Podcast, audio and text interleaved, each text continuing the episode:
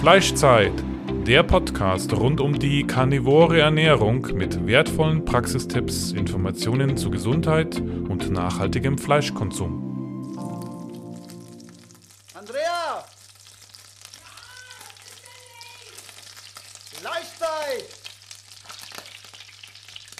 Bevor wir mit der heutigen Podcast-Folge beginnen, möchte ich euch noch auf unser Carnivore-Treffen im Taunus Mitte August aufmerksam machen. Da jeder Carnivore so seine eigenen Vorstellungen von einer Mahlzeit hat, haben wir uns darum bemüht, ein Selbstversorgerhaus mit guten Bewertungen zu finden. So konnten wir das Pfadfinderzentrum am Donnerskopf reservieren für die Zeit vom 12. bis 15. August. Ihr könnt wählen zwischen der Unterbringung im Einzel-, Doppel- oder Mehrbettzimmer. Wir haben ein tolles Programm für euch zusammengestellt. Nach einem Kennenlernen am Freitagabend werden wir am Samstag einen Bauernhof besichtigen und anschließend noch eine Wanderung im Naturschutzgebiet machen. Am Sonntag haben wir ein ganz besonderes Highlight und zwar die Firma Vogelsberger, die aus der Region ist ähm, und da schon sehr geübt ist und vom Fach ist. Sie hat also für uns einen Zerlegekurs und eine Grillverköstigung vorgesehen. Wir werden also tatsächlich eine gesamte Rinderhälfte ähm, in das Pfadfinderzentrum bringen ähm, und diese Rinderhälfte dann auch vor unseren Augen zerlegen. Und zwar wird es ein Wagyu-Rind sein, was sie selber dort auch, ähm, ja, was selber bei ihnen aufgewachsen ist, bei dieser Firma Vogelsberger. Ähm, es ist so, dass es natürlich interessant ist, weil wir ja oft nicht genau wissen, welche Teile vom Rind ähm, woher stammen und auf diese Art und Weise kann man sich das mal ein bisschen näher und genauer anschauen. Dazu haben sie dann auch einen Fleischsommelier, der kommen wird und uns das dann erklären wird, wie man auch welche Fleischstücke zubereitet und vielleicht hat er auch sehr viele Tipps für uns. Genau, das ist also am Sonntag.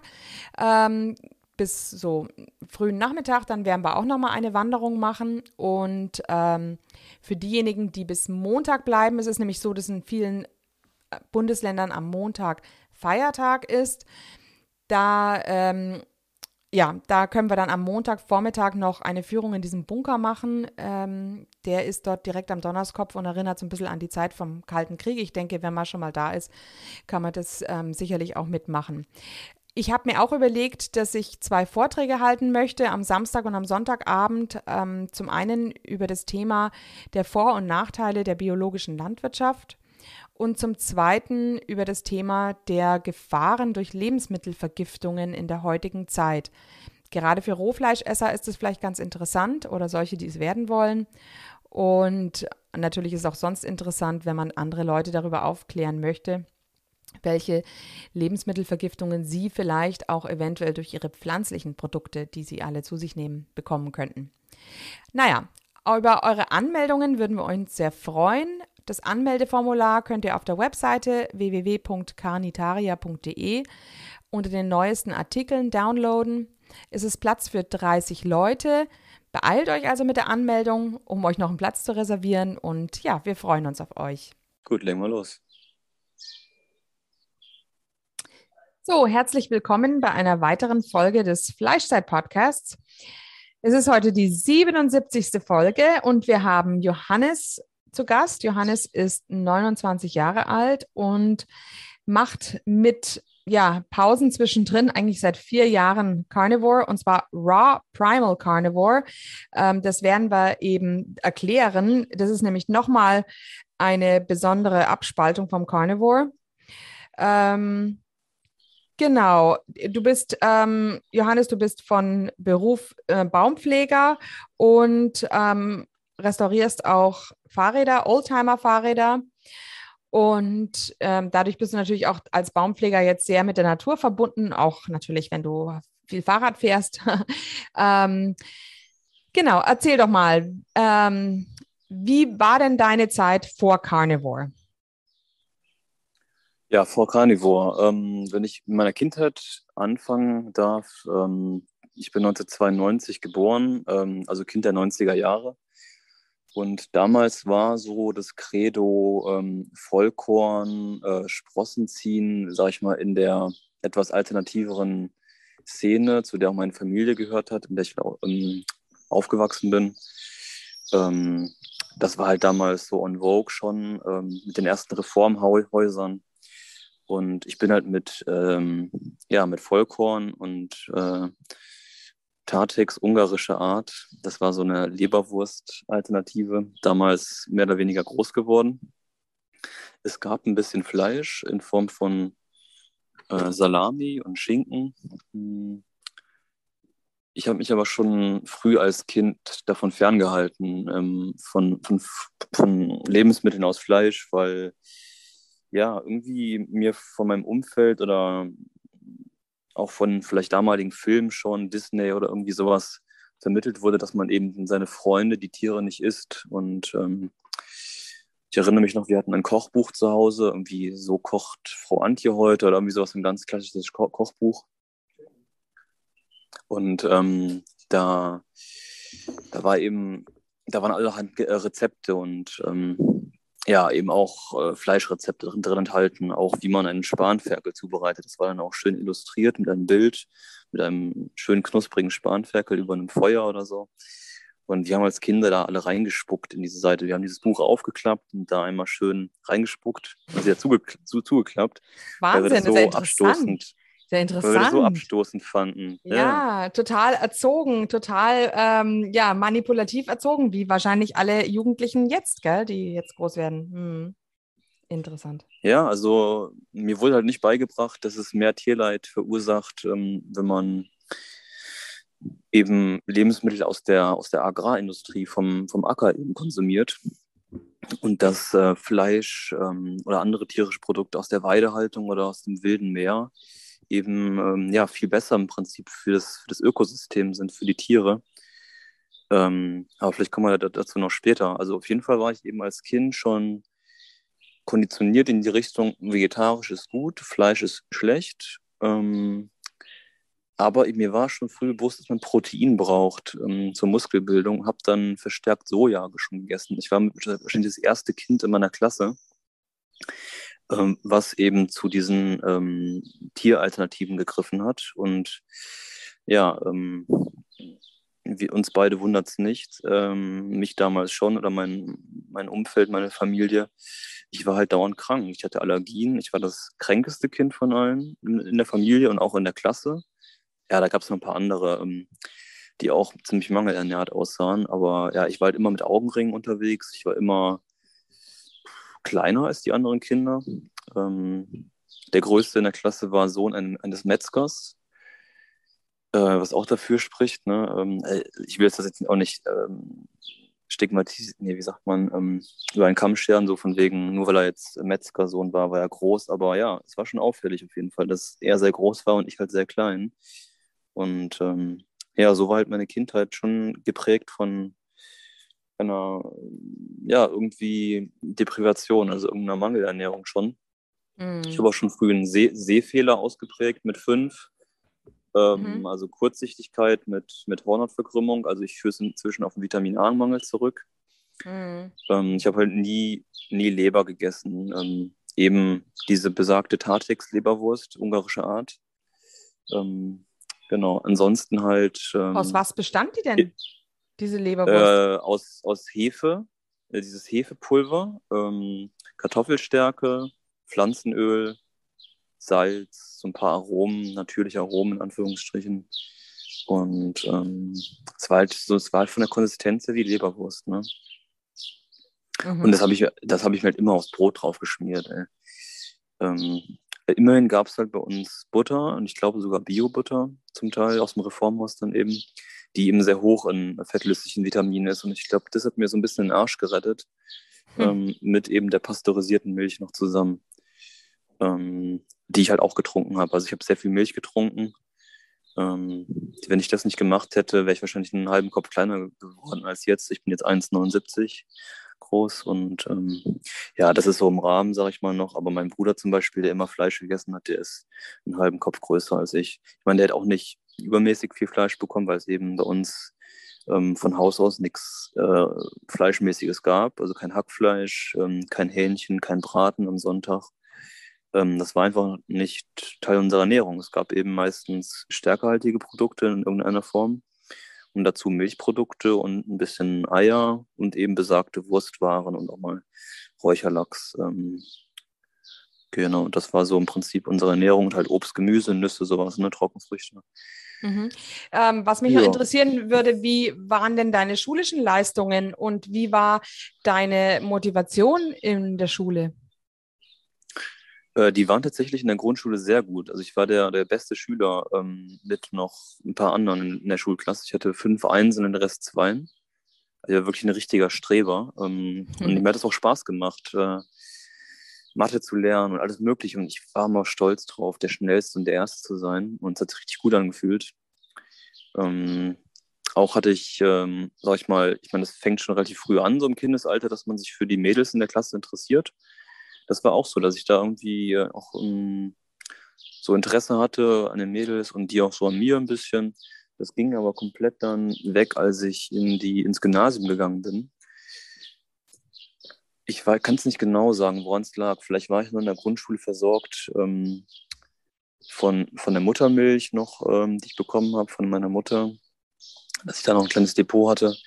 Oder was, was auch sein kann, durch den längeren Schulweg, sage ich mal, war es für mich schwierig mit dem Essen. Ich hatte damals schon so ein Schamgefühl, was diese Brote anging, die ich dann von zu Hause mitbekam mit Tartex. Ich mochte das zwar, aber ich war halt der Einzige, der sich so ernährt hat in der Schule.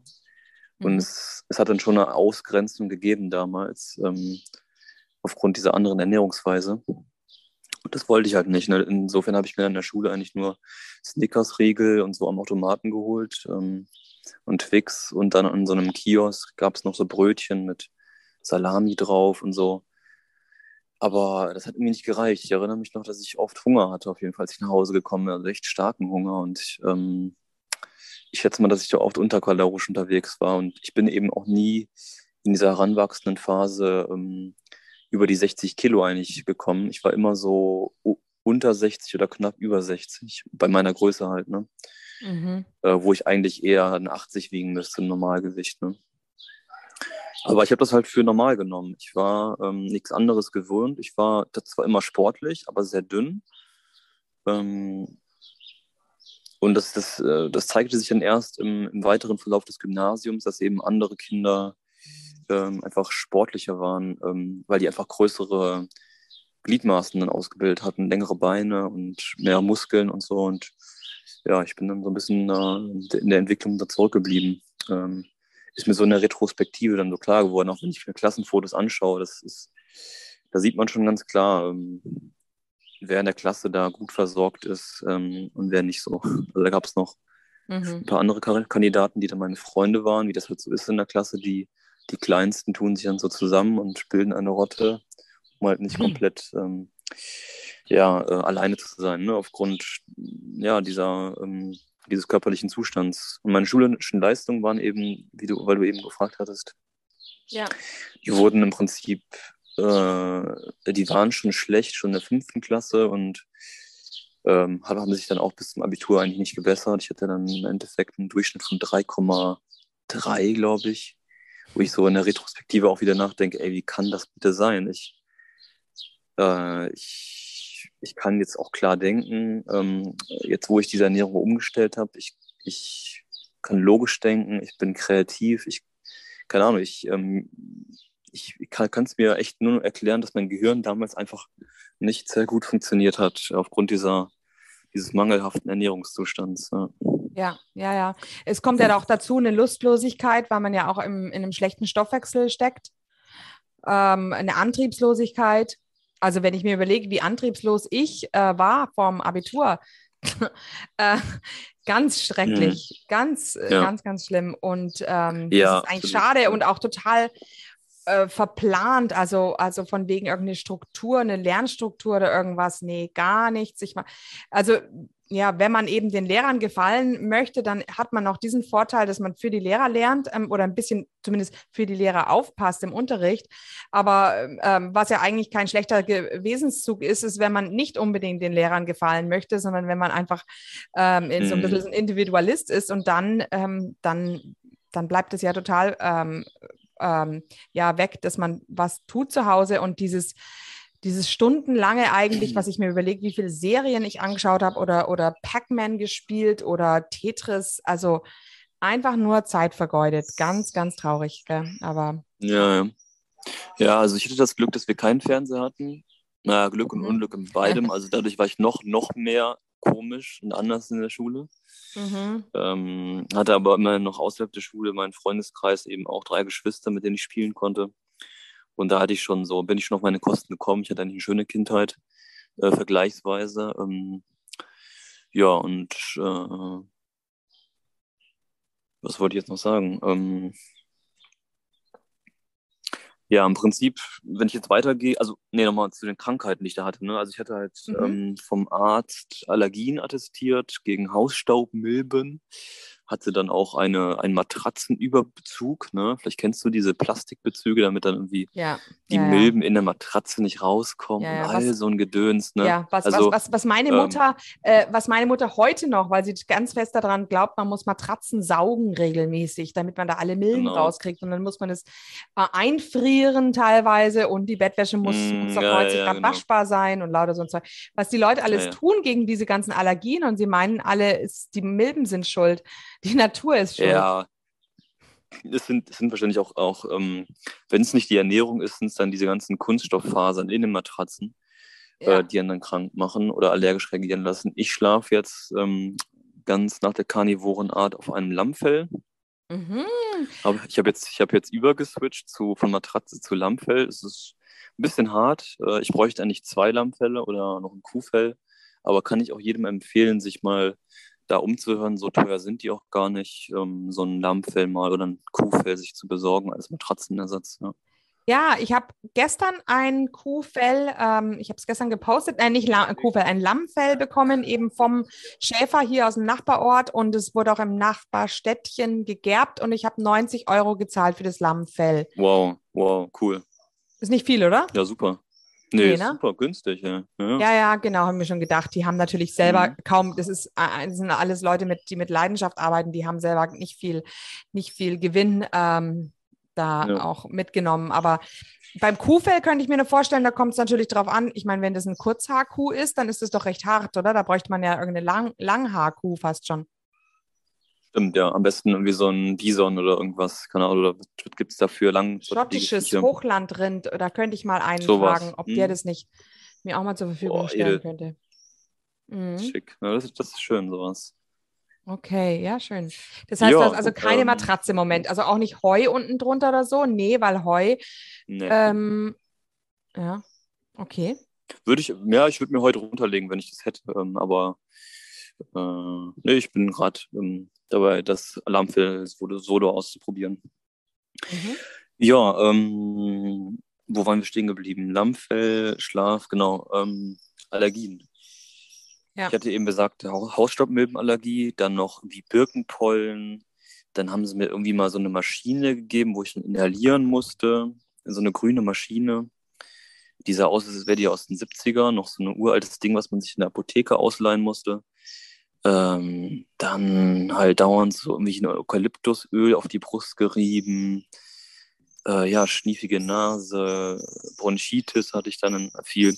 Also ich führe es heute darauf zurück, dass ich halt Unmengen an Brot, an Getreide gegessen habe. Eben weil ich kein Fleisch hatte. Also ich habe so viel von diesem kleisterigen, glutenhaltigen Klebstoffgetreide ge- gefressen, dass mir da einfach alles äh, im Darm und in den Atembergen zugeklebt ist. Also das ist so meine Theorie. Ja, einfach Ja. zu viel davon. Ne?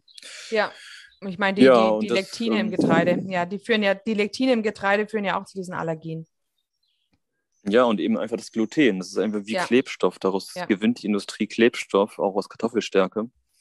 Ähm, auch im, im Handwerk nimmt man Roggenmehl, das weiß ich über meinen Vater, der Architekt ist. Ähm, da nimmt man ähm, Roggenmehl zum Kleben von Mosaiksteinchen. Und äh, das hält ewig, das Zeug. Also das ist wie Kleber, Mhm. dieses Mehl, wenn das dann austrocknet an der, an der Luft. Mhm. Mhm. Ah ja, interessant. Ja, also da, Was davon habe ich mich halt denn- stark ernährt. Ne? Ja, Mhm. was sagt denn dein äh, ähm, Vater jetzt dazu? Hat es da ein Umdenken gegeben? Oder deine Mutter? Äh, ja, der, die lieben beide Brot, so Sauerteigbrot. Ne? Ähm, davon können sie nicht die Finger lassen. Aber ähm, ja, die, die hören sich ja schon an von mir und sind da offen. Ich war letztens mit meinem Vater Steak essen. Also das ist schon bei uns in der Familie ähm, ja inzwischen so akzeptiert bei einer Ernährungsform, aber dass da jetzt alle rohes Fleisch essen würden, äh, so sieht es dann auch nicht aus. Aber ähm, ja, muss vielleicht auch nicht. Ne? Also die sollen da ihr Ding machen und jeder zu seiner Zeit. Ja, ja. Ja. Ja, gut. Also, wann begann dann äh, bei dir die Zeit, wo du dann irgendwann auf die Ernährung, also dir überlegt hast, dass irgendwas an der Ernährung falsch sein könnte und du da gewandelt, dich gewandelt hast? Hm, Das fing eigentlich ähm, während des Studiums dann an. Da war ich dann richtig krank, weil nochmal mehr gefeiert wurde. Also Hm. zusätzlich zu der Mangelernährung kam noch Alkohol, über, überlange Nächte, viel Lernen und ich habe auch ein bisschen geraucht, mal ein halbes Jahr so ein bisschen, ein paar Zigarettchen, äh, halt Partyraucher und dann noch, habe ich mir auch einmal eine Packung selber gekauft. Also das kam noch hinzu und dann war echt Sense, ne? Also ich war wirklich dann ein Monatstück am, Mo ein Stück am Monat, ach, was rede ich hier? ähm, Monat ein am Monat Stück. am Stück Also, mhm. ein Monat am Stück war ich da irgendwie bettlägerig im Winter, das war das 2012 oder 13, also einer von beidem ähm, oder sogar Mhm. beide. Ähm, ich müsste mir eigentlich mal die Krankenakte von den, von den äh, Ärzten hier aus der Stadt, wo ich damals studiert habe, raussuchen. Ja, dann Antibiotika bekommen, dann ähm, dies und das. Ähm, ja, und dann war es mir echt zu viel. Dann habe ich dann mit einem Kumpel eine Wette gemacht, wer länger auf äh, wie Alkohol verzichtet beim Partygehen und so. Und dann habe ich letzten Endes mit dieser Wette dann aufgehört, ähm, Alkohol zu trinken. Das war dann 2014 im, im Frühjahr und das war so der, ein, der eigentlich der Weg meiner, meiner Gesundheits äh, selbst in die Hand nehmen Geschichte, ähm, dass ich dann eben da gemerkt habe schon, aha, es wird besser mit weniger oder mit, mit keinem Alkohol und die Zigaretten halt auch nicht mehr. Und dann ein paar Monate später hat mich halt ein Kumpel ins, inspiriert, ähm, genau, Grüße an Dario an dieser Stelle, ähm, äh, eben vegan zu, äh, zu werden, weil er war auch zu der Zeit schon vegan, inspiriert durch die ersten YouTuber. Damals fing das an mit YouTube, dass da die ersten Freaks, ähm, die eben dann keine Tiere oder kein tierisches mehr essen wollten, dann das publik gemacht haben und ja, so viele Menschen erreicht haben und eben auch meinen Kollegen und der hat dann mich wiederum inspiriert. Ja, und ich habe dann zuerst riesigen, riesige Becher Smoothies getrunken, also zehn Bananen in einen Mixer gehauen mit noch ein bisschen Wildkräutern und sowas und habe halt diese, diese vegane Kost, äh, also Mischung aus frutarisch und gekochter Stärke mit Gemüse und und Kokosmilch und so gegessen. Also meistens gab es so in der ersten Tageshälfte gemixte Früchte und in der zweiten dann Reis, Brot, Nudeln mit Tomatensauce, mit Gemüse, mit Brokkoli und so weiter und so fort. Und ich habe schon gemerkt, dadurch, dass ich, sag ich mal, Schokolade und Chips und alles Mögliche weglasse, dass es mir irgendwie besser geht. Das habe ich schon gemerkt. Also, Mhm. das ist dieses sozusagen Honeymoon-Face. Ey, Mhm. ich mache irgendwas schon richtig, aber halt nicht ri richtig, richtig. Aber ich merke schon einen Unterschied zu vorher. Und war halt voll happy darüber. Also ich hatte weniger diese Verschleimung, hatte nicht mehr diese Atemprobleme. Mm, Aber ich wurde nie ri- richtig satt. Also ich habe so zwei Teller voll beladen, also richtig voll beladen mit Reis und Gemüse gegessen und ich hatte einen riesigen Wanst nach dem Essen Mhm. aber war immer noch hungrig und war Mhm. nicht zufrieden und dann noch irgendwie noch ein paar Nüsse rein und noch ein paar Trockenfrüchte und dann war der Bauch noch voller und dann musste ich noch länger irgendwie auf dem Sofa chillen in meinem Zimmer und äh, musste erstmal den ganzen Haufen verdauen.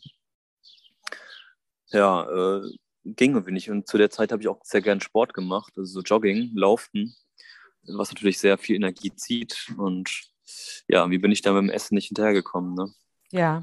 und bin eben dann von den 60, 62 Kilo oder 63 sogar mal, war der Höchststand, ungesund, äh, Junkfood, alles Mögliche. Ähm, das heißt Junkfood, also ich habe mir auch, also ich habe auch selber gekocht, ne? so ist es auch nicht. Ich habe selber äh, Kartoffelrösti gemacht, das war so meine Leibspeise mit Olivenöl angebraten, sehr gesund, ne? du weißt Bescheid. Ja. Schön, Transfer, schön Transfettsäuren äh, mir reingezogen jeden Tag. Ähm, ja, das war so mein Leibgericht. Und dann Müsli halt mit Milch und Haferflocken. Die Milch flog dann halt raus wegen vegan und dann waren es nur noch Haferflocken mit, mit Obst. Ja, bin mit dem Essen irgendwie nicht nachgekommen, bin immer weniger ähm, geworden vom Körpergewicht her, war dann irgendwie bei 57 Kilo und dann und da ging es immer weiter. Und dann dachte ich so, fuck, irgendwie ist mein Bauch so voll die ganze Zeit, jetzt muss ich mal meinen Darm schonen, habe dann intermittierendes Fasten gemacht oder auch mal einen Tag gefastet, weil mir irgendwie dieses ganze Pflanzenzeug meinen Darm komplett irritiert hat. Und dann wurde ich halt noch dünner und dachte ich so, ach komm, jetzt muss ich erstmal Rohkost reinigen, habe dann angefangen, mehr Säfte zu trinken, so frisch gepresste Säfte. Habe mir den teuersten Entsafter geholt, den es gibt, so ein Greenstar Entsafter. Ja, und dann habe ich gemerkt, okay, es wird besser, wenn ich weniger Ballaststoffe zu mir nehme. Also weil halt Gemüsesäfte ja keine Ballaststoffe haben oder fast keine. Mhm. Und durch das Weglassen von Stärke und so weiter wird es irgendwie auch besser. Dann war ich schon im Prinzip bei dieser veganen, frutarischen Rohkost angelangt. Und habe mich da gut gefühlt. Abgesehen davon, dass ich ziemlich dünn war und nicht gut aussah. Aber äh, wenigstens war so, konnte ich so auf einer Wiese sitzen und die Natur genießen irgendwo. Mhm. Aber mein, mein Sozialleben hat auch darunter gelitten, unter dieser Ernährungsumstellung. Also kein Mensch war 2014 vegan. Mhm. Ja, und irgendwie mit Party und dann auch irgendwie was grillen und so, da war ich halt raus. So, ne? Und ich wollte dann nicht so der Querulant wieder sein. War ich ja schon in der, in der Schulzeit und ich wollte eigentlich dabei sein, aber gleichzeitig wollte ich eben gesund werden. Das war für mich so ein Widerspruch, den ich nicht vereinen konnte. Ja, und dann ähm, hat eben das Soziale noch gelitten. Und dann habe ich mich in so einer Spirale so nach unten gedreht und ja, wurde immer einsamer und immer kränker und immer dünner. Und da am Ende wog ich dann 45 Kilo. Boah. Und Boah. dann haben sich, Boah. hat sich auch meine Familie ein, eingeschaltet. Ja, Wahnsinn. Dann, ja, ja, äh, hier, so geht das nicht weiter. Und da habe ich gesagt, ach, ich muss mich jetzt noch reinigen und so. Ich, ja, das Wahnsinn. Das heißt, das, ja, ja, das heißt also, du konntest also wirklich auch gar nicht mehr richtig klar denken. Das ist ja das, was man teilweise beobachtet. Man beobachtet ja diese Frutarier im Netz und denkt sich ja, man sieht denen ja fast schon an, dass sie sich umbringen und sie erkennen es nicht. Sie sind immer noch positiv gestimmt. Das kann auch sein, ja, dass dieser, die, die, dieser Fruchtzucker ja. irgendwie zu so hoch, so seelischen Hochs führt oder so. Ja, ich denke mal, man, man verdaut sich ja selber in der Zeit, wo man abnimmt. Also man isst quasi sein eigenes rohes Fleisch und Obst dazu. Im Prinzip mache ich gerade nichts anderes. Ich esse auch rohes Fleisch und trinke Obstsäfte oder Honig, mhm. aber baue halt auf. Also ich esse halt mhm. das, das rohe Fleisch vom anderen Tier. Ich mache es genau andersrum, aber ich konsumiere im Prinzip genau dasselbe. Und ich glaube, deswegen habe ich mich da auch einigermaßen gut gefühlt, weil ich habe halt mich selber aufgegessen und ich war im Prinzip auf einer karnivoren Selbstverdauungsdiät ja. mit Obst. Ja. Ja. Ja, interessant. Ja, total interessant. Also ähm, Wahnsinn, ja. Und dann haben sich deine, hat sich deine, wie ging es denn mit deinem Studium weiter? Äh, wie war es da? Boah, schwierig, ganz schwierig. Also ich habe so krass ähm, gehadert, das, das fertigzustellen. Und, Was hast äh, du denn ist, studiert? Sozial, ich habe äh, Sozialwissenschaften studiert, mhm. Bachelor, mhm. auch fertig mhm. gemacht letzten Endes aber ich war dermaßen unfähig, ähm, eigentlich was zu schreiben, was, was, was, was von mir zu geben. Ähm, und dann war da eben noch dieses, diese, dieser, dieser Unmut auf die Welt, die sich eben von Fleisch ernährt und so böse ist und alles, die ganze Natur geht kaputt. Und ich war halt so melancholisch über die Welt und dann hat das noch mehr weniger, noch weniger Lust gemacht, da irgendwie eine Arbeit zu schreiben in Textform, die eben genau dieses System unterstützt. Ich meine, ich bin immer noch kein Fan der Universitäten. Ähm, aber ja, mich hat halt voll gelähmt, diese Ernährung. Ich konnte nicht viel machen und hatte nicht viel Energie. Und ja, letztlich habe ich dann die Bachelorarbeit geschrieben mit der Mithilfe meiner Familie. Die haben mich halt motiviert, das zu Ende zu bringen. Das war auch letzten Endes eine sehr gute Sache. Und mhm. ähm, bin ich ihnen auch zu Dank verpflichtet ist halt dumm, nach acht Semestern ein Studium abzubrechen, was ich halt echt gemacht hätte. Äh, ja. Ja, und nach dem Studium, da war ich so zivilisationsmüde, so universitätsmüde. Ich habe mir einen Flug gebucht, ich hatte ein bisschen Geld angespart. Ich weiß gar nicht mal woher, ich habe ja gar nicht gearbeitet. Also irgendwie hatte ich Kohle, keine Ahnung. Ähm, und dann bin ich nach Madeira geflogen äh, im Sommer 2000. 17, nachdem ich die Arbeit, nee, 18, glaube ich, warte mal. 17 oder 18, nachdem ich halt die Bachelorarbeit abgegeben hatte. Und da war dann für mich so, oh, jetzt endlich mal entspannen, jetzt endlich mal nur Obst essen, keinen Stress haben von zu Hause. Ähm, an einem Strand liegen, einfach chillen und Leben genießen. Ne? Mhm. Und so habe ich es eigentlich auch mehr oder weniger gemacht. Also ich bin dann im Rucksack hingeflogen mit ein paar Sachen drin, mit einer Unterhose, mit einem Pullover, mit einer Hose, Schlafsack und Isomatte und das war es im Prinzip schon. Mehr oder weniger. Äh, und bin dann im Prinzip umhergetrampt, umhergewandert, wie so ein Aussteiger halt. Ähm, und habe mich dann im Prinzip von Feigenbaum zu Feigenbaum gehangelt und mich da weitestgehend von Obst ernährt. Aber dann auch mal gemerkt, dass ich dann dieses Herzhafte noch brauchte. Und dann gab es halt abends auch diese Algenwickel, also so Algenpapier, eingewickelt Avocado, irgendwas. Ähm, aber mit dem Untergewicht wird es halt nicht besser, also eher schlimmer, weil ich halt viel mit dem Rucksack hoch und runter gegangen bin. Madeira ist eine sehr bergige Insel. Mhm. Und äh, ja, es war dann so, dass mir dann von allen Leuten auch Essen geschenkt wurde. Also nicht von allen Leuten, aber das kam hin und wieder mal vor.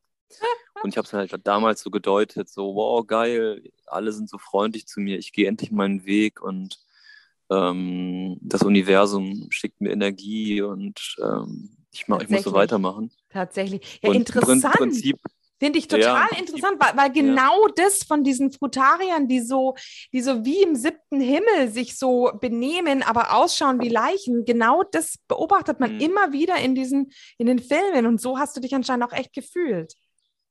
Ich war genau so, ja.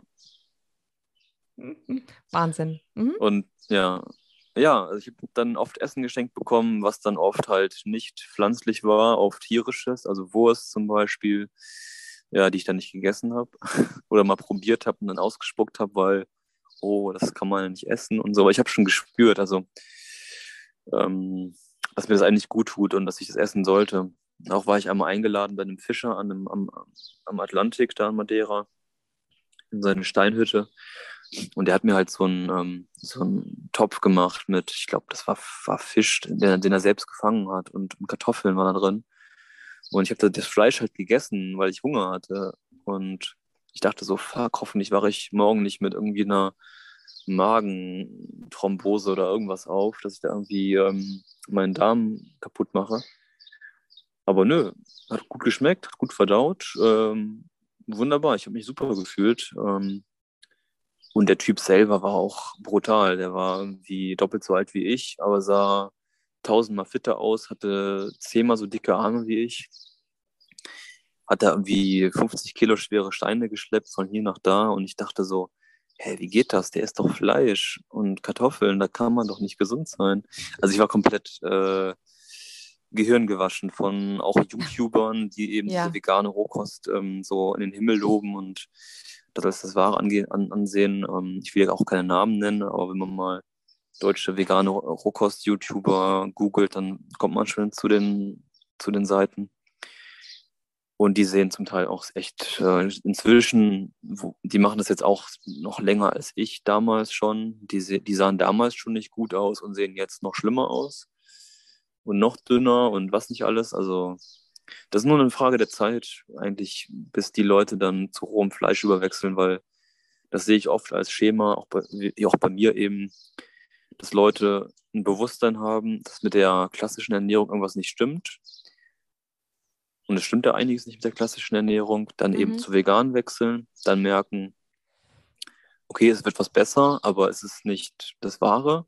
Und dann eben die rohen tierischen Produkte äh, implementieren und dann eben zu einer guten Gesundheit dann schluss, schlussendlich finden. Das Schema sehe ich jetzt immer öfter auch in den Kreisen, in denen ich mich bewege. Ich weiß auch zuletzt auf dem Permakulturkurs. Ähm, äh, und ja, da sind eben die meisten Leute vegan. Äh, das mhm. Mindset mhm. dort ist halt mhm. halt vegan. Und mhm. ich da als Rohfle Rohfleischesser, Raw Primal Mensch, ähm, bin da eher Neuland ähm, für die Leute. Mhm. Aber sie waren sehr offen ich meine, man muss ja auch ein offener Mensch sein, um überhaupt vegan zu werden. Und die haben sich das angehört von mir, was ich so zu erzählen habe. Sie haben mich gesehen, sehen, dass ich jetzt nicht ungesund aussehe, ähm, dass ich gut anpacken kann und so weiter, dass ich ja vielleicht etwas Gewisses ausstrahle vielleicht auch, was ich auch lange Zeit nicht hatte, als Veganer vor allem nicht. Mhm. Und das merken die Leute, dass da halt irgendwas dran ist, was ich so, so sage und haben es ausprobiert. Und am Ende vom Kurs äh, waren eben von zehn, äh, ja, nicht komplett Veganern, da war noch eine, die, einige, die Fleisch essen, hatten halt von den zehn Leuten sechs rohes Fleisch probiert, unter anderem rohe Rehleber, rohe Nieren. Ähm, wir hatten auch Blut am Start, also Rinderblut. Die Leute sind echt ähm, mega offen gewesen und zum Teil machen sie es auch weiter. Also ich habe da so ähm, ein gutes Gefühl, dass, dass sich da gerade in der deutschen Rohkost-Szene mh, die Wahrheit so ein bisschen verschiebt in Richtung tierische, vor allem rohe tierische Produkte. Mhm, mhm. Das ist ja toll. Ja. Ja, toll, weil Ja. die äh, Kirsten, die wir auch mal im Podcast hatten, die war auch Roh-Veganerin und die geht immer noch zu den Treffen auch, aber sie hat noch nicht irgendwie davon berichtet, dass andere das nachgemacht haben. Aber vielleicht Ah, okay. Vielleicht, die ist auch schon ein ja. bisschen älter, also ähm, und die essen eben, das sind ja auch keine Frutarier in dem Sinn, sondern ja, ähm, einfach nur Roh-Veganer. Vielleicht waren die auch ein Mhm. bisschen jünger, die Leute, die, denen du begegnet bist und vielleicht Genau, ja, halt ja. auch, ja, ja. Ja. Ja, schön. Mhm. Ja, das war jetzt gerade so ein Schwenk in die Gegenwart. Wir waren dann noch bei dem Madeira-Trip.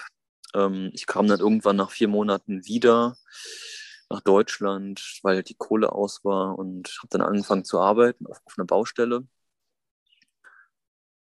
Und ja, körperlich anstrengend, ne, habe dann irgendwie ähm, mir immer mit beim Green Star Möhrensaft gepresst und habe mich da irgendwie von, äh, ja, dann verstärkt ketogener, veganer Rohkost ernährt, weil ich halt Energie brauchte. Deswegen habe ich halt Öl hinzugenommen, Leinöl und sowas.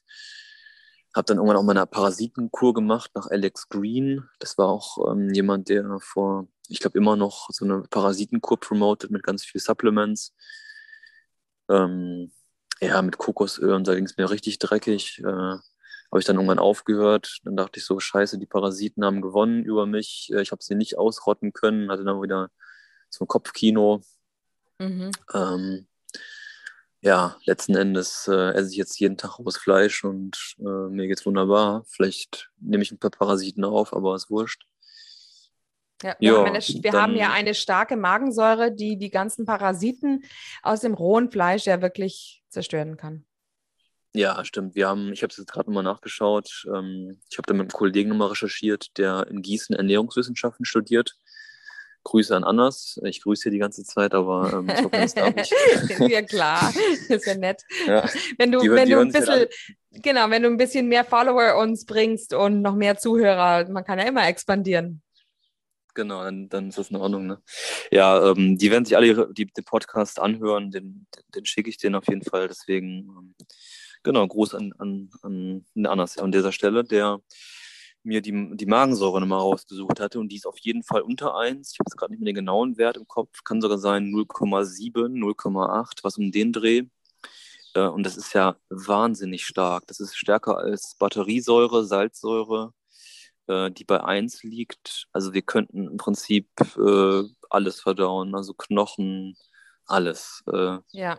Ich weiß Ja. nicht, ich glaube sogar Metall. Ähm, es gibt tatsächlich jemanden, der, äh, musst du mal googeln, äh, es gibt einen Menschen, der hat tatsächlich in seinem Leben mehrere Tonnen Metall gegessen. Also das ist total crazy. Ich habe das jetzt auch vor einer Woche bei diesem Permakulturkurs von jemandem gehört. Ich, ich konnte es auch erst nicht glauben, aber das ist wirklich äh, ein Fakt. Der, der Typ äh, hat äh, Metall und Schrauben und alles gegessen.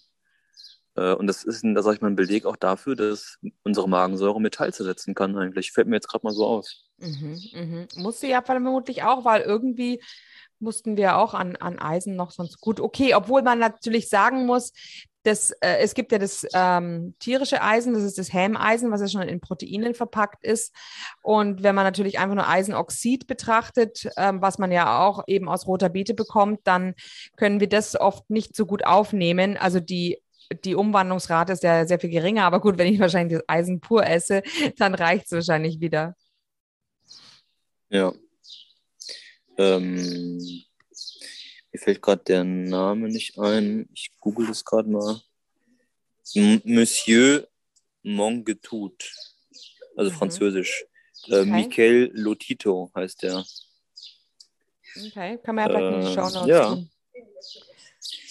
Michel Lotito. Der, hat- der hat in seinem Leben, ähm, ein, warte mal, wie ist das hier? Ähm, also sein, sein, sein Magen konnte am Tag bis zu 900 Gramm Metall aufnehmen, steht hier bei Wikipedia. Mhm. Wahnsinn. Na gut, ein bisschen off-topic gerade, okay. Mhm. Äh, ja, Magensäure des Menschen ist sehr stark. Parasiten, Genau, und- Q und Alex Green, sich- so kamen wir drauf.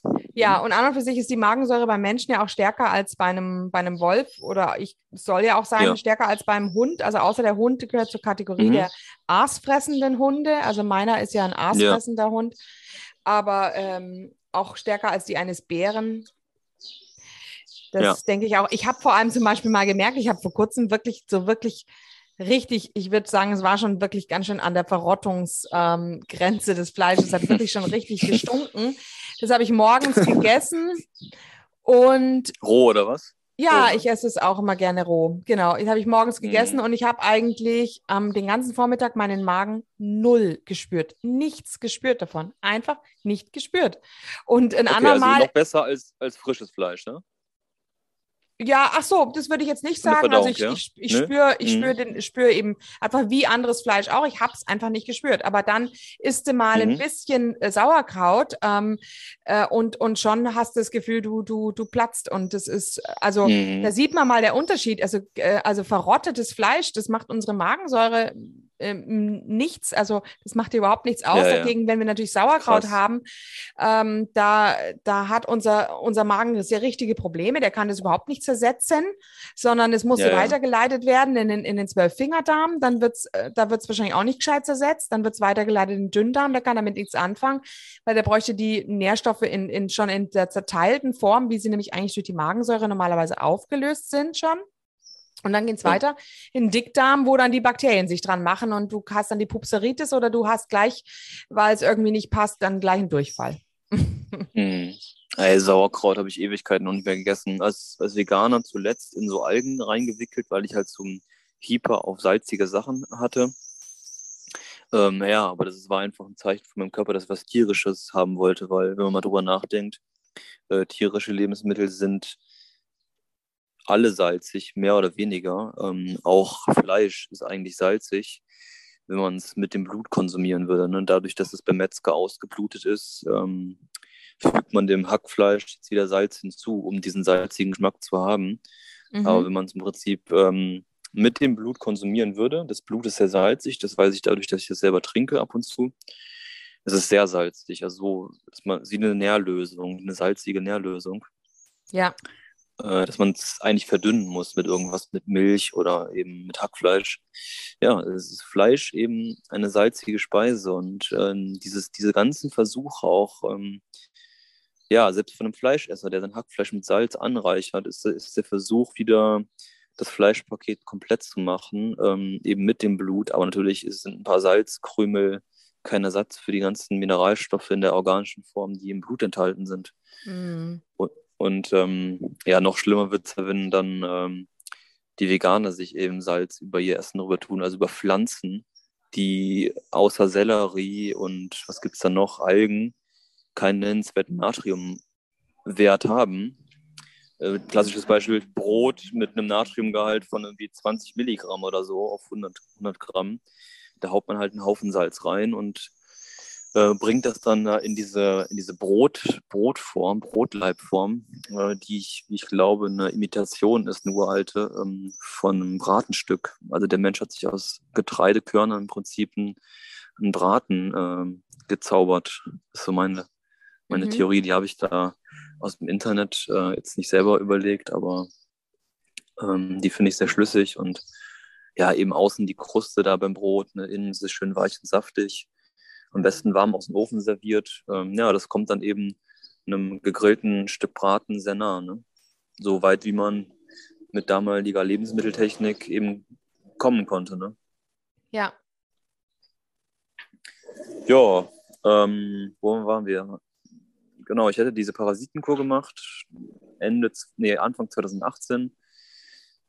Äh, danach folgte noch mit ein paar Freunden eine Saftfastenkur in, äh, in Österreich. Ähm, Da hatten wir ein, ein Haus zur Verfügung und da haben wir ein, eine Woche lang Säfte gepresst, um nochmal die letzten Parasiten auszurotten. Aber ja, es kam tatsächlich auch welche raus, muss ich, muss ich gestehen. Also da haben wir auch Videoaufnahmen von. Ähm, ähm, vielleicht veröffentlichen wir sie dann irgendwann mal auf YouTube. Ähm, auf jeden Fall, ja, waren wir da auch sehr, zum Teil sehr geschwächt.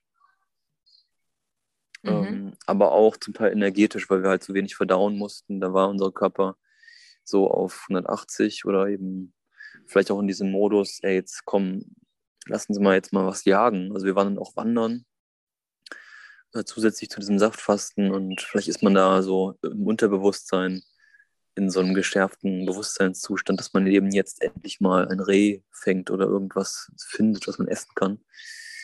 Äh, ich weiß auch noch, als Veganer war ich immer sehr mit den Augen überall, wo ist was Essbares. Also ich habe dann die Bäume so abgescannt und die Büsche, ob da irgendwie was hängt, was man essen kann. Ähm, das war total verrückt. Ich konnte gar nicht anders und ich musste oft an Essen denken. Und mich hat es echt genervt und ich dachte so, hey, ich bin irgendwie geisteskrank, aber dabei war ich einfach mangelernährt. Hm, Wahnsinn. Ja. ja. und diese, du hast gesagt, ihr habt dann das Gefühl gehabt, dass ihr wirklich Parasiten losgeworden seid. Habt das ist dann im Stuhl gesehen, irgendwie Würmer oder? Mhm, genau, wir haben dann halt diese klassischen Darmspülungen gemacht mit so einem Einlaufbeutel.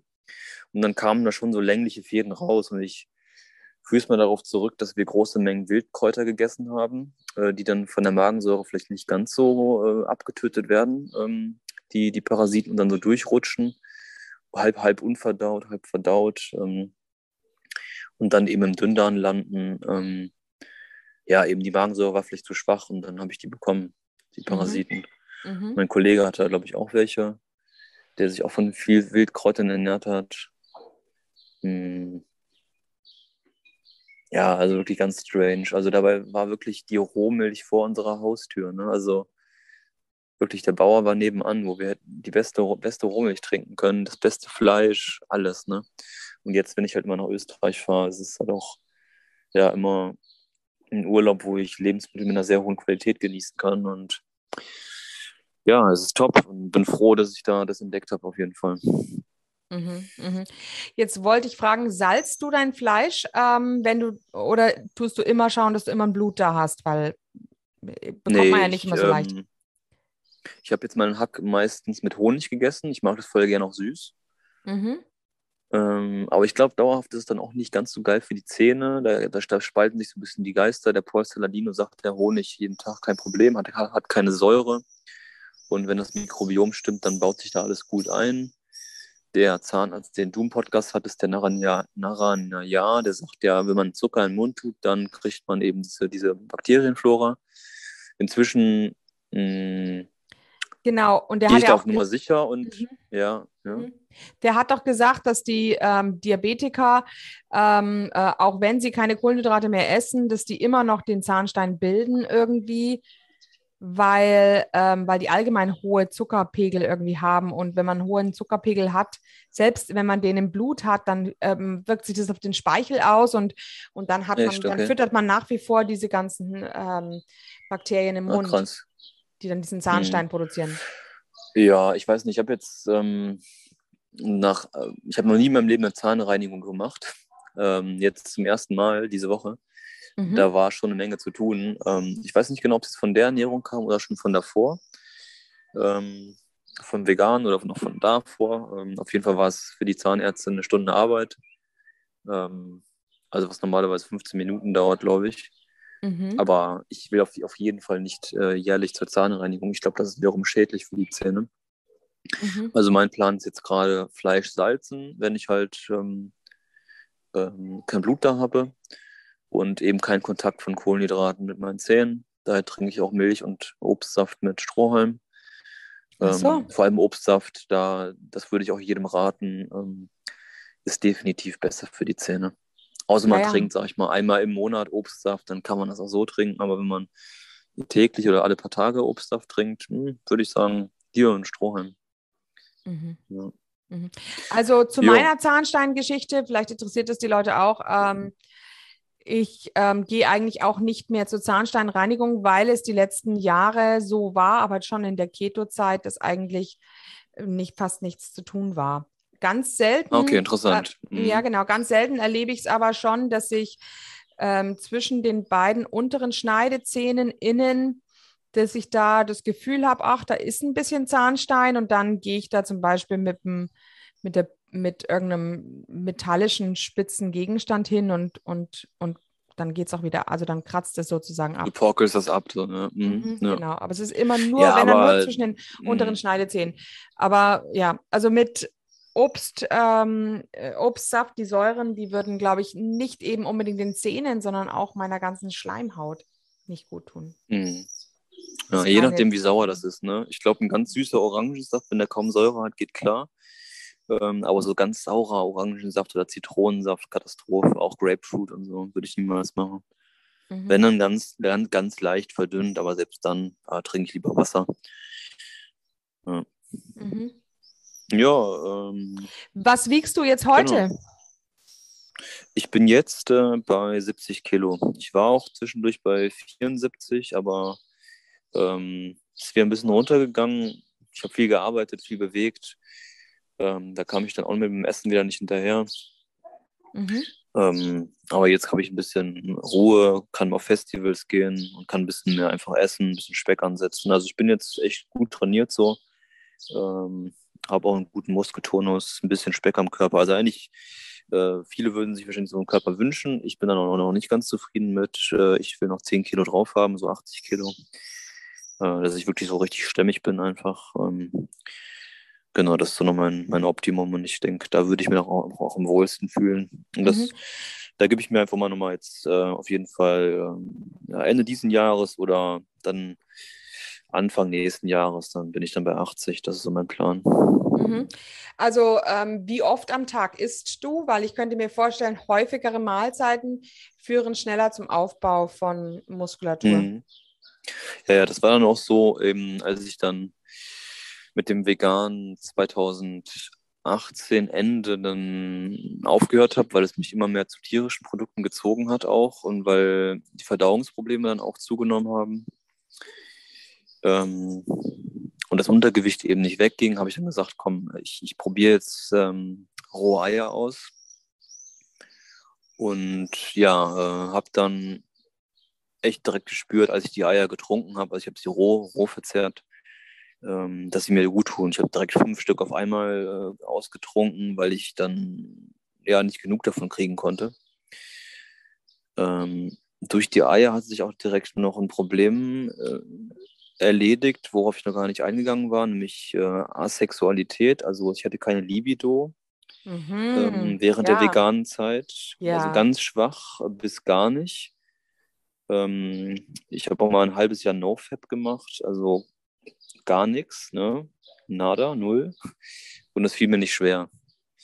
Äh, wenn ich es jetzt machen müsste, das wäre eine Höllenqual. Also die Libido auf Raw Primal Carnivore ähm, ist sehr gut. Äh, und war jetzt äh, für mich, ist für mich auch eine neue Sache. Also ich kannte das auch ähm, vor dem Veganen nicht so, dass ich ähm, ja, ja so, am Spa so am Start bin im Prinzip. Ne? Also das ist für mich auch eine neue, neue Erfahrung auf jeden Fall. Mhm. Mhm. So, so als Mann einfach, ne? Ja. Mhm.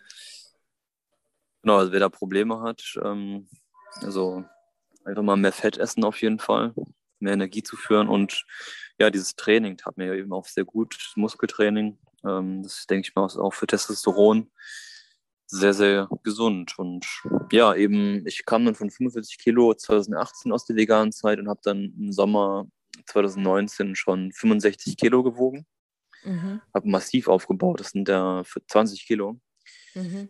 und habe dann auch mehrmals am Tag gegessen und getrunken. Also zwei Liter Rohmilch am Tag waren nix, äh, halbes Kilo Fleisch, ähm, Butter, also Rohmilchbutter, Eier und alles Mögliche. Und ja, ich war im Prinzip schon relativ schnell wieder auf dem Damm. Also nach einem Monat war ich schon wieder relativ normal, äh, sodass ich mich dann sogar auf, ähm, ja, also dass ich sogar ins Dating dann wieder eingestiegen bin. Also ich war re relativ schnell wieder, wieder fix. Also das dauert gar nicht mal so lange.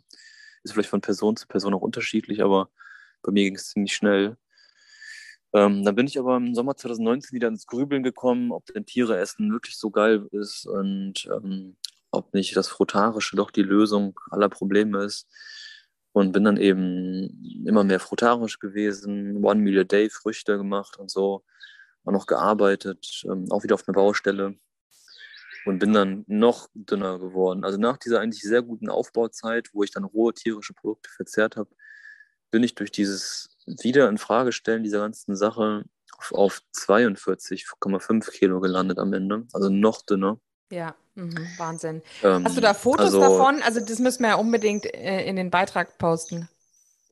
Äh, es gibt Fotos, ähm, jetzt von dem allerkrassesten Zustand glaube ich jetzt nicht. Das war mir wirklich so unangenehm, mich im Spiegel zu sehen, dass ich das fast gar nicht sehen wollte oder ähm, aufnehmen wollte. Also ich wollte nie so dünn sein. Das war nie mein Körperideal. Ähm, ich, ich, war nicht magersüchtig in dem Sinne, dass ich, ähm, dass ich dünn sein wollte. Ich war einfach gestresst und ich hatte im Kopf die Idee, hey, ich will die Welt irgendwie retten und nur noch Obst essen und den Tieren nichts tun und so, ne? Weißt du, also hm. und durch Stress, der dann noch vom Umfeld kommt, es ist doch mal dies, ist doch mal das und so, ähm, wurde es immer schlimmer und ich musste dann, das war dann halt auch zu Hause und mein Umfeld hat sich halt Sorgen gemacht, ähm, meine Familie und er war auch natürlich total, total zurecht und begründet. Nur in dem Zustand, in dem ich da war, wollte ich es irgendwie nicht einsehen. Ich wollte irgendwie mein Ding machen und meine Freiheit weiterhaben. Dann hat dann irgendwie auf den Tisch gehauen, dann mit meinen 42,5 Kilo und bin dann entschlossen ähm, dann zu einem Kumpel gefahren, der 250 Kilometer von zu Hause entfernt gewohnt hat. Ähm, Genau, und bin dann von dort als sozusagen Sprungbrett wiederum auf eine Insel geflogen. Also die Inseln sind so ein bisschen mein Retreat, mhm. mein Rückzug, wie auch immer. Und dann, da, da war es ja eben La Palma. Ich hatte mir schon Sorgen gemacht, dass ich von den Kontrolleuren da am Flughafen irgendwie rausgezogen will, weil ich so dünn war und die mich irgendwie ins Krankenhaus einliefern. Aber ich bin durchgekommen, ich bin auf die Insel gekommen und habe da irgendwie wieder angefangen, rohe tierische Produkte zu essen und gemerkt, dass sie mir gut tun. Und ich habe auch wieder ein bisschen zugenommen. Dann, dann war ich wieder bei 65, äh, 45, äh, 46 Kilo. Habe auch wieder ein bisschen Muskulatur bekommen. Meine Beine waren sehr, sehr dünn gewesen, weil ich dann irgendwie in den letzten Wochen dann in Deutschland hauptsächlich vorm Feuer gesessen habe, weil mir so kalt war. Mhm. Genau, und dann bin ich eben ähm, auf dieser Insel dann auf einem Art Campingplatz gewesen, wo ein Heilpraktiker seine Finca hatte. Das war so eine Art Campingplatz. Und da habe ich dann in so einem Van gelebt mit so einer gammeligen Matratze und ähm, habe mich dann irgendwie von Tag zu Tag gehangelt, versucht mir eine Struktur aufzubauen, versucht irgendwie was zu essen, Appetit zu haben, irgendwie aus diesem Loch der, des Dünnseins rauszukommen. Habe dann Podcasts gehört, mit Sean Baker, ähm, den Podcast. Damals hieß er noch Meet RX. Mhm. Und das hat mir Hoffnung gegeben, irgendwie dieses Fleischessen wieder. Und äh, dann habe ich dann angefangen, rohe Steaks zu essen und ähm, rohe Eier und so.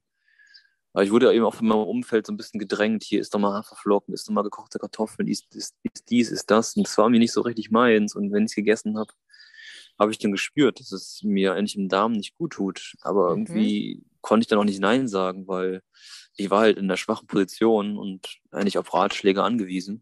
Mhm. Ja, und dann ähm, bin ich dann auch nach vier Monaten wieder zurückgefahren nach Deutschland. Meine Familie hat mich mehr oder weniger zurück ja, gebeten, komm, wir wollen dich mal sehen, wie du aussiehst. Und ähm, er wollte mir halt helfen auch natürlich. Ne? Und ja, in Deutschland ähm, hm, habe ich dann versucht, so meinen Ernährungsstil weiterzumachen mit Fleisch, mit ein bisschen vegan, dann wieder Tiere. Ich war so hin und her gerissen. Und erst als ich wieder ähm, in meine alte Studentenstadt zurückgezogen bin und in meinen wirklich allerletzten Ersparten, was ich dann auch irgendwie hatte, ähm, mir eine Wohnung gemietet hatte, die war sehr günstig. Ähm, ich hatte ein eigenes Zimmer, ne, eigenes Reich, meine eigene Ernährung und mhm. mein eigenes Leben. Habe da auf echt niedrigster Sparflamme gelebt. Also ich, ähm, ich war sehr, sehr, ich, ich, konnte im Prinzip 5 Euro am Tag ausgeben, sowas um den Dreh. Habe mir da eben beim Türken fettiges Hackfleisch gekauft, so dreiviertel Kilo, habe das jeden Tag gegessen. Und das tat mir schon irgendwo gut. Ich hatte irgendwie dadurch Lebenswillen. Ich habe an, angefangen zu trainieren. Ich wollte dann Muskeln bekommen. Ähm, war dann halt im, im, im ersten äh, Lockdown-Winter 2009, nee, Moment, 2020. Genau, 2020 Lockdown-Winter. Ähm, halb eingesperrt im Prinzip in meinem kleinen Räumchen da. Kalt draußen, aber ich habe es irgendwie durchgestanden mit dem Fleisch und so. Und das, das ging dann. Bin dann aber nicht über 50 Kilo gekommen. Ähm, Mhm, mhm. ja, Das und heißt, hab du dann, brauchtest, ähm, okay, ja, ja. interessant. Das heißt, du Mhm. brauchtest dieses Obst, um dann ähm, dich auf, doch, diesen Zucker brauchtest du dann doch zusätzlich, um Masse aufzubauen. Ja, Milch dann. Also ich habe äh, Obst nicht Milch, gegessen. Ich habe dann im mhm, ach so. Prinzip im, im Januar 2021, also quasi im letzten, äh, im letzten Frühjahr, vorletzten Frühjahr, habe ich dann wirklich verstärkt Milch getrunken. Auch bei den Bauern direkt ähm, hier in der Nähe von dem, von dem Studenten, von der Studentenstadt, wo ich äh, halt äh, da, damals gelebt habe. Ähm, den habe ich da halt kennengelernt, bin da halt bin da hingefahren zum Bauernhof, äh, habe mich halt vorgestellt, gefragt, ob ich Milch bekommen könnte. Und die haben mir natürlich welche gegeben. Ähm, machen sie halt auch. Ne? Die verkaufen so Milch äh, aus ihrem Tank. Und ja, Stück für Stück habe ich sie halt so kennengelernt und durfte ich auch mal einen Melkstand und dann durfte ich auch die warme Milch von denen bekommen. Habe mich quasi so Stück für Stück hochgearbeitet ähm, in, dem, in ihrem Vertrauen und ja, konnte dann im Prinzip ja jeden Tag ähm, warme Rohmilch trinken von einer Kuh, die ich mir aussuchen durfte. Das war dann immer die Lissy, von der bekam ich dann immer die Milch, weil die irgendwie den höchsten Fettgehalt hatte. Ähm, bei dem anderen Bauer hatte ich dann auch eine andere, ähm, andere Kuh, noch eine Jersey-Kuh, die hatte noch, noch mehr Fett in der Milch. Da bin ich dann auch mit dem Bus dann immer um 5 Uhr morgens hingefahren, habe dann da einen fetten 10-Liter-Eimer mitgenommen. Ähm, und dann diese fettige Jersey-Milch mit 7% Fett, muss ich mal reinziehen, ne? 7% Fettgehalt. Mhm. Also 100 Kalorien äh, auf 100 Milliliter. Die habe ich mir dann halt reingezogen, jeden Tag. Zwei Liter war nix, eher drei Liter. Dazu dann noch Fleisch. Ähm, ja, und da ging das zunehmend dann ähm, sehr, sehr einfach. Und mit dem Training, dann war ich im Prinzip schon im Mai 2021 bei, ich glaube, 65 Kilo, im Sommer dann bei 74 Kilo. Also innerhalb im Prinzip von Dezember 2020 bis bis August ähm, 2021 habe ich dann von ja, 45 auf 75 Kilo ja, zugenommen, also 30 Kilo. Mhm. Und Also, ähm, bei der Milch hattest du keinerlei Verdauungsprobleme, von wegen ähm, Laktose, ähm, dass du da irgendwie ähm, Durchfall von bekommen hättest. Ich hatte ab und zu mal Durchfall, aber äh, nicht oft. Und wenn, dann nur, wenn ich sehr große Mengen getrunken habe. Ich habe mein Körper das ziemlich gut aufgenommen. Vor allem die Jersey-Milch, äh, die ist nochmal anders als die Friese Holstein-Milch, ähm, von den Proteinen her, ich glaube auch vom Fett.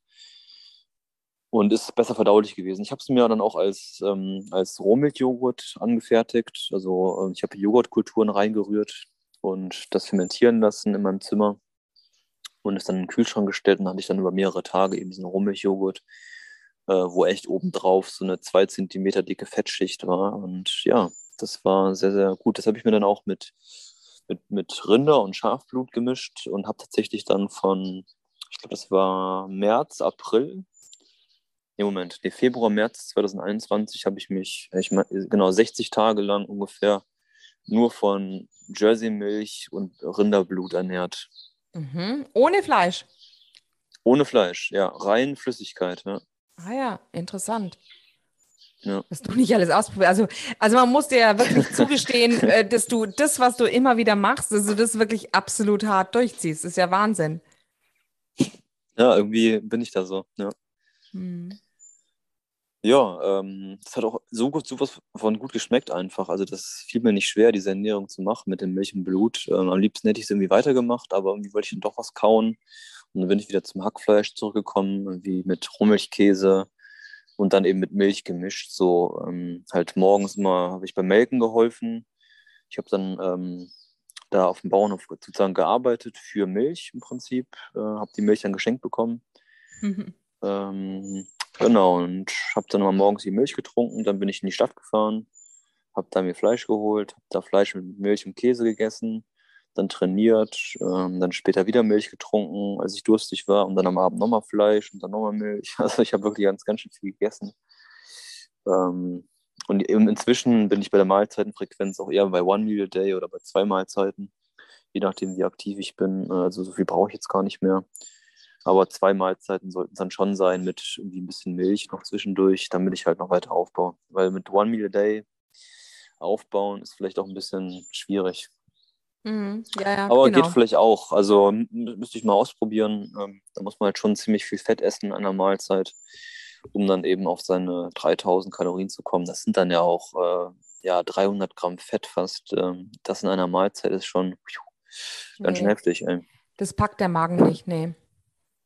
Ja, also die Hälfte geht fit. Ich glaube, also auch 200 Gramm kann ich auch verdauen. Aber dann Richtung 300, dann wird es dann langsam, glaube ich, vom Gefühl her kritisch. Ich müsste es mal ausprobieren, wie es ist. Aber ich merke auch beim, also ich bestelle mir beim, beim Metzger halt immer das äh, 40 oder 50 Prozent Hackfleisch, äh, wo es im Prinzip nur noch weiß ist. Also weiß mit ein bisschen Rot zwischendurch. Äh, und das sättigt halt enorm. Da kann man 400, 500 Gramm von essen und dann ähm, ja, hat man ja auch seine 250 Gramm Fett drin und dann brauche ich im Prinzip auch nichts mehr am Tag, ne? außer Ja. was trinken. Ja. Ja, ich esse auch so ein relativ ähm, recht fettes Hackfleisch. Das würde ich, also würde ich auch sagen, dass Ja. es schon 30 bis 40 Prozent eventuell hat. Und das tut mir auch unheimlich Ja. gut. Und auch, auch ja, bei mir ist es so 100 Gramm, das sind dann für mich ausreichend. Ja. ja, gut, du bist Lehrerin, ne? du, du bist ein bisschen, bisschen weniger aktiv wahrscheinlich als ich Genau. als Baumpfleger. Ja, klar. Äh, und ich mache auch hier mit, mit Fahrradfahren viel und so, da brauche ich schon was. Ne?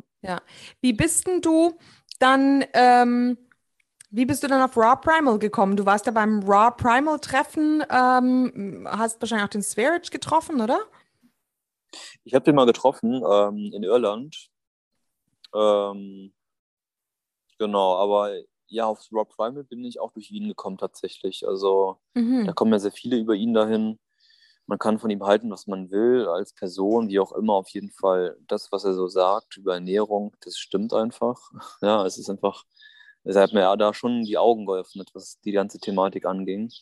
Dass Fleischkochen einfach nur dumm ist und äh, im Prinzip nur ja, Röstaromen erzeugt und, und nichts zur Verdaulichkeit beiträgt. Äh, abgesehen vielleicht davon, dass man irgendwelche Knochen auskocht, wo irgendwelche Zähne, Sehnen dranhängen und irgendwelche Sachen, die sich dann noch mit der Hitze ablösen. Aber im Prinzip ist rohes Fleisch besser verdaulich als, ähm, als gekochtes. Das merke ich auch immer wieder, wenn ich dann mal was ähm, kurz angebratenes esse, aus gesellschaftlichen Gründen, dass es sich dann nicht so gut verdaut wie rohes Fleisch. Rohes Fleisch verschwindet gefühlt so in meinem Magen und äh, wenn ich auf meinen Hunger höre und nicht noch mehr esse, dann ja, ist es im Prinzip, man ist gesättigt, aber nicht voll im Ba- Ba- Bauch. Du kennst das ja sicherlich auch. Ne?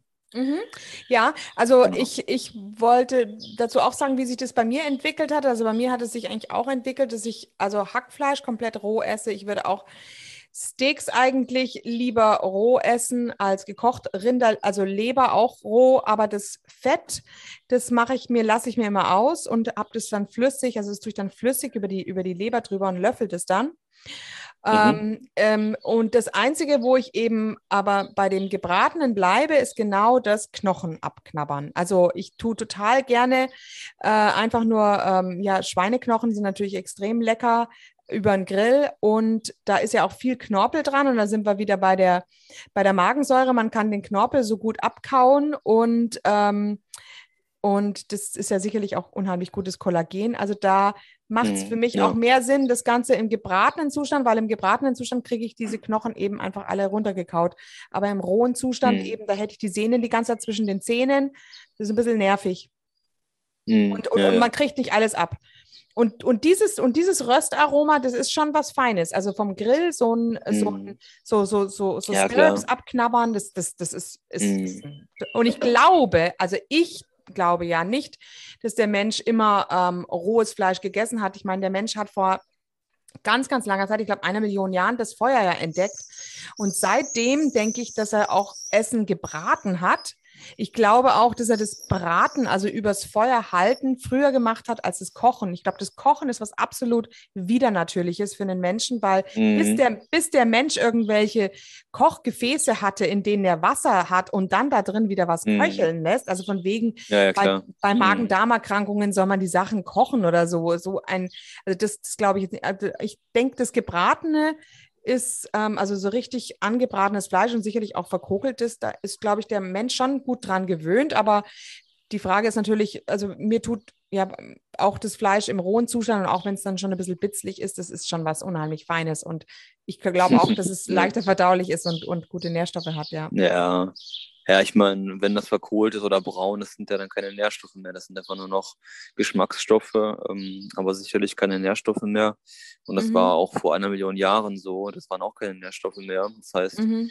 die haben da vielleicht ähm, äh, irgendwie auf den Geschmack gestanden, genau wie wir heute, aber äh, gesünder wäre man trotzdem gewesen, wahrscheinlich von meiner Logik her einfach, wenn man, wenn die das damals einfach roh oder eben äh, als Aas verzehrt haben und ähm, diese Geschichte von wegen, dass wir das Feuer gemacht haben, um die Bakterien abzutöten, steht da komplett im Widerspruch zu dem, dass wir eben die äh, stärkste Magensäure haben äh, vor dem Ja. Aasgeier noch und das verdauen können. Was aber ähm, definitiv ähm, stimmt, ist, sag ich mal, ist, dass die, dass die Fleischausbeute, die hat sich nochmal erhöht, weil durch das Kochen in Töpfen von äh, eben Knochen, von, von einem Schädel, den man eben nicht so einfach abkauen kann, erhöht sich ja die Fleischausbeute auf 100 Prozent, weil die Menschen haben dann roh, roh das gegessen, was eben gut essbar war, was schön weich war, wie jetzt die Innereien auch oder irgendwelche weichen Muskelpartien oder auch die Knochen äh, abknabbern, aber bis äh, zu irgendeinem Punkt und dann geht es halt nicht mehr weiter und es hängt immer noch ein bisschen Fett dran, immer noch ein bisschen Kollagen dran. Und sage ich mal, diese letzten 5% auch noch zu nutzen als Menschheit, die hat, haben uns wahrscheinlich in bestimmten Situationen auch noch weitergebracht. Da hat das Feuer dann seine Berechtigung. Ähm, ja, aber Mhm. ansonsten ist es halt in meinen Augen Bullshit. Ja, ja, ja, beziehungsweise was natürlich auch interessant ist, wenn man das nicht ausgekocht hat, hat man wahrscheinlich die, die Knochen auch immer an die Haustiere abgegeben. Und ich weiß nicht, wie lange der Mensch schon die solche Haustiere wie auch zum Beispiel Schweine oder, oder Hunde hatte. Ähm, weil man weiß ja eigentlich von den indigenen Kulturen, dass sie eigentlich, eigentlich sehr, sehr viele Schweine immer bei sich auch schon hatten. Auch, auch irgendwelche Inseln im, im Pazifik, die hatten Mhm. alle, oder? Die, na gut, ich weiß nicht Ja, genau, ob also die eingeliefert ich, worden ich sind. stell's, ja. Ich stelle es mir halt so vor, dass wir im Prinzip nomadisch, ähm, so halb nomadisch, äh, nee, nee, komplett nomadisch hinter den Viehherden hinterhergezogen sind. Ob das jetzt in Europa war, Afrika, egal. Und wie, die Tiere jetzt genau ausgesehen haben, auch egal. Also Hauptsache Grasfresser oder Gebüschesser, äh, Blätteresser. Ähm, genau, und dass wir eben dann die, äh, die Tiere dann eben äh, roh verzehrt haben, ähm, eins nach dem anderen, die, die, die schwächsten Tiere dann zuerst ähm, oder langsam tragende Muttertiere, die halt irgendwie einen Zwilling im Bauch hatten oder eine Kuh, das konnten die nicht so schnell laufen. Ja, und ähm, da waren natürlich auch Konkurrenten, also die Hyänen, die Wölfe und so weiter, die waren ja genauso wie wir Menschen auch hinter den Herden her.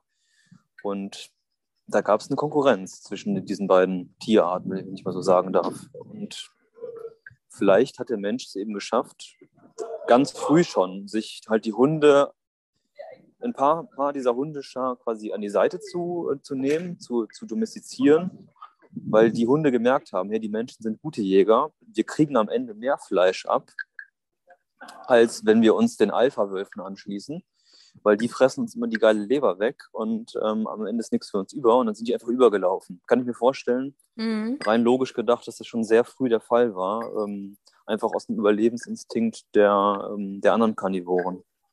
Ja, ja, ja, ja, Ja, ja, genauso, ge genauso wie, ähm, wie die Geschichte, dass wir irgendwie erst seit 10.000 Jahren Milch trinken, ähm, ich auch für Schwachsinn halte. Da haben wir auch noch kurz drüber gesprochen schon. Mhm. äh, außerhalb des Podcasts, weil ähm, natürlich milchgebende Mutterkühe, Schafe, Schafe und Ziegen, Zebras, äh, alle milchgebenden Säugetiere, wenn die gerade in der Laktationszeit sind, äh, ihre Kälber, ähm, ihre, ihre Jüngchen da halt ähm, mit Milch versorgen und wir Menschen, die eben genau diese Mütter dann gerade erwischt haben, hatten die natürlich im Euter auch Milch drin. Und ja, nach so einer Jagd ist man durstig und ja, dann trinkt man halt erstmal das Euter leer und trinkt dann das Blut. Ähm, ist für mich auch total logisch, ähm, dass wir eben schon seit Anbeginn unserer Zeit äh, Milch, wenn auch in kleinen Mengen, schon konsumiert haben. Also mhm. das habe ich noch nie irgendwo gehört, macht für mich aber total Sinn. Mhm, mhm, ja, ja, stimmt schon. Mhm. Also, ja, ja ähm, auf, auf alle Fälle denke ich mir, also ich ich denke, viele Probleme, also Leute, die halt Autoimmunerkrankungen haben, haben Probleme mit Milch. Und, ähm, und es geht ihnen besser, wenn sie es weglassen. Also mit Hauterkrankungen, ähm, auch mit Migräne. Und das finde ich natürlich schon interessant, weil ich mir denke, wenn es ja besser läuft ohne für diese Menschen, kann es ja nicht sein, dass es absolut gar nichts ähm, ja vollkommen neutral oder positiv für andere Leute ist die, gut, auf der anderen Seite weiß man nicht, wenn der Magen-Darm-Trakt eben einfach absolut gesund ist, ist man vielleicht mhm. eben, ist man vielleicht gegenüber diesen, diesen ähm, Eiweißen, ähm, ja, un, ähm, ähm Jetzt fällt mir mal langsam. Jetzt ne? müssen wir langsam, wir sind, wir sind schon eine Stunde 20 am Reden. Genau, also dann, dann, ah, dann kann man, das ist, ist man da unempfindlich, Entschuldigung, ja, genau.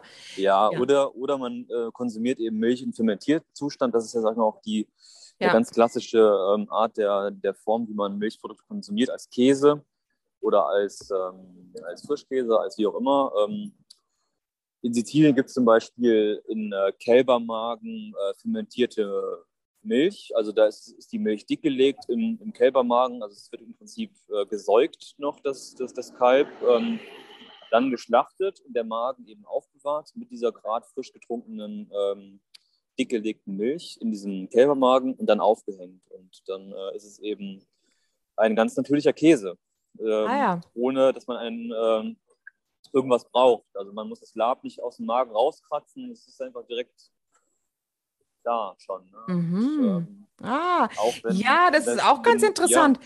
weil man sich ja auch fragen kann, wie sind die Leute überhaupt darauf gekommen, dass man Lab braucht, ja, so. um Käse zu machen? Ja, ja so. so.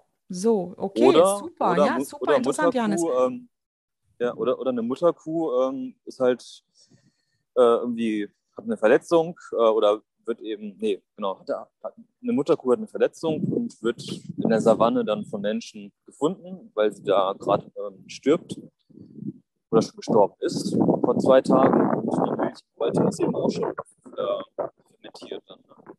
Jetzt hört man dich gerade nicht, jetzt weht gerade der Wind und du bist irgendwie leise. Ah, Entschuldigung, ähm, mhm. hörst du mich jetzt besser? Ja. Mhm.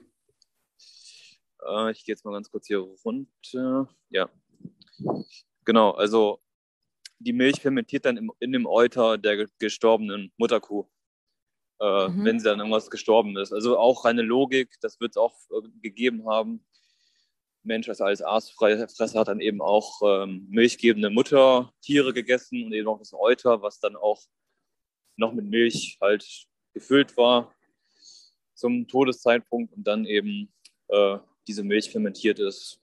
Genau, über die Tage, bis halt dann jemand das Tier gefunden hat. Ja. Hörst du mich ja. gut? Ja, ja, genau. Nee, jetzt höre ich dich wieder. Okay. Mhm. Okay. Ja, interessant. Okay, ich glaube, wir, wir machen aber jetzt Schluss. Wir haben ja auch noch, das wissen die Leute noch nicht, aber wir haben ja noch was anderes in petto, was wir, wir wollten ja noch über biologische Landwirtschaft ein anderes Mal diskutieren. Mhm, ähm, genau. Aber das war jetzt also unheimlich interessant, Johannes. Also zum einen eben dieses, äh, der Zustand eines Frutariers, ähm, den sich immer niemand richtig vorstellen kann, ähm, aber auch ähm, ja, wie du jetzt auch mit dem rohen Fleisch gut zurechtkommst und jetzt die Gedanken so ein bisschen über Evolution und Menschen, das war da aber auch was, ja, ich denke, da werden viele, viele sehr ähm, interessiert zuhören bei diesen Gedanken, die wir hier oder wie wir uns das jetzt hier so ein bisschen zusammensetzen, ja. wie das wohl hätte sein können. Sehr, sehr gerne. Genau. Hat, hat immer Spaß gemacht, der Podcast. Ja, okay, schön. Gerne, gerne genau. wieder. Also von dem her ohnehin bald wieder, weil wir ja demnächst über Bio diskutieren werden. Und mhm. ähm, aber ja, dann vielen Dank und ja, bis bald. Ja, sehr gerne. Bis bald. Ja, tschüss. Tschüss. Und hier unser Haftungsausschluss. Alle Inhalte im Podcast werden von uns mit größter Sorgfalt recherchiert und publiziert. Dennoch übernehmen wir keine Haftung für die Richtigkeit, Vollständigkeit oder Aktualität der Informationen. Sie stellen unsere persönliche, subjektive Meinung dar und ersetzen auch keine medizinische Diagnose oder ärztliche Beratung. Dasselbe gilt für unsere Gäste. Konsultieren Sie bei Fragen oder Beschwerden immer Ihren behandelnden Arzt.